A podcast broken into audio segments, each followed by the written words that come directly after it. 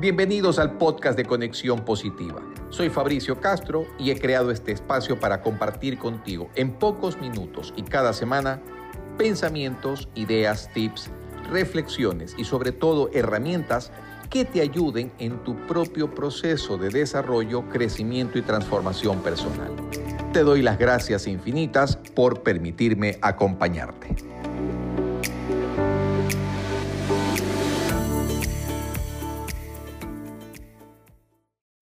Hola, hola, ¿cómo estás? Soy Fabricio Castro y gracias por acompañarme en este nuevo episodio de Conexión Positiva.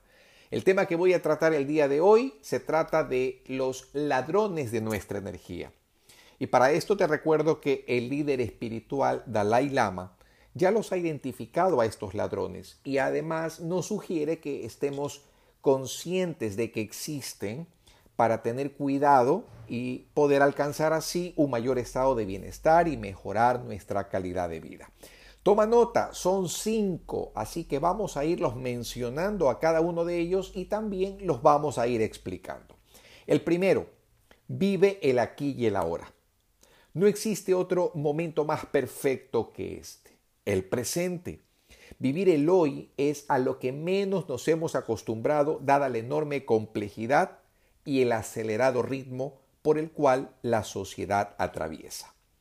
Es preciso aceptar la vida tal cual es, sin juicios de valor o tergiversaciones que nos hagan sufrir, aprendiendo a ver los problemas como simples eventos que tienen su espacio y también su momento.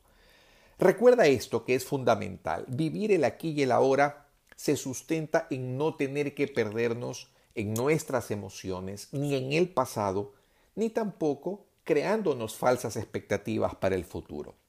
Significa además calmar la mente, hacer una pausa, a respirar profundo y dejar que todo fluya para que con ello podamos darnos cuenta de lo que nos dice cada uno de nuestros sentidos. El segundo punto, dar pasos cortos. Toma nota de esto, ¿no? Vamos a aprender de qué se trata.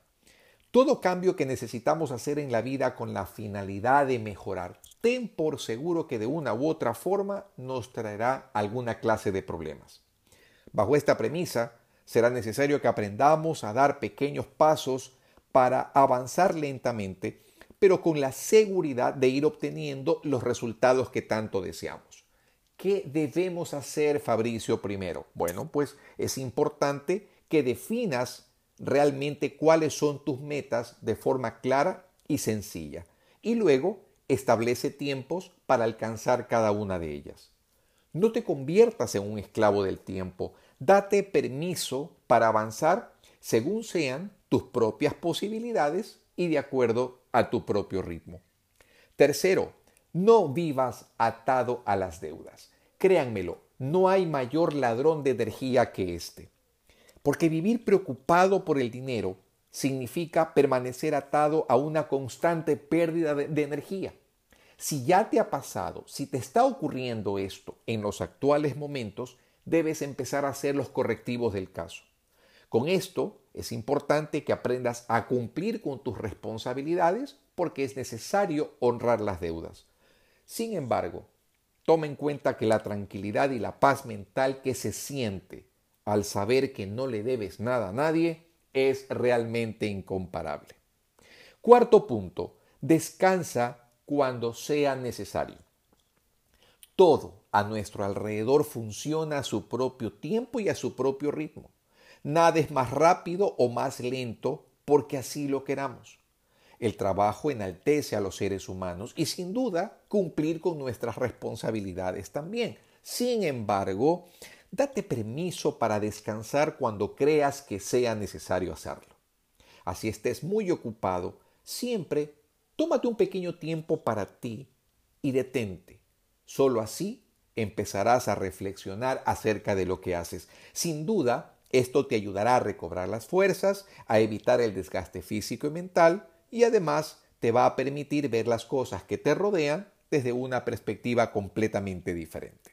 Quinto y último punto, quizás el más complicado de todos, pero es necesario que empieces a dar desde ya el primer paso. Aprende a perdonar.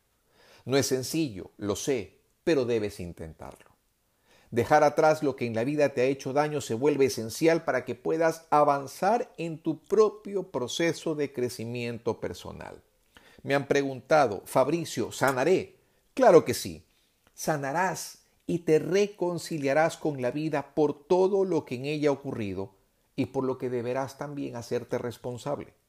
Solo quien sabe perdonar puede encontrar la paz que necesita en su propio corazón.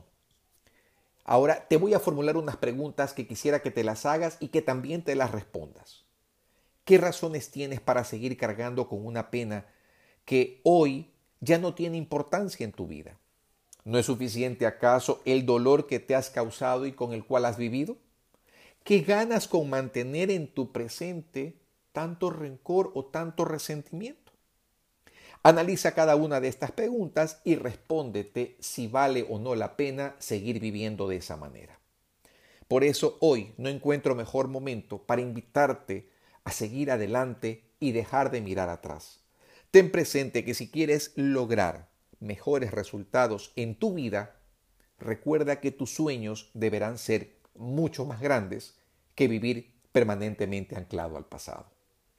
Gracias por estar en Conexión Positiva. Soy Fabricio Castro y te espero en otro episodio la próxima semana.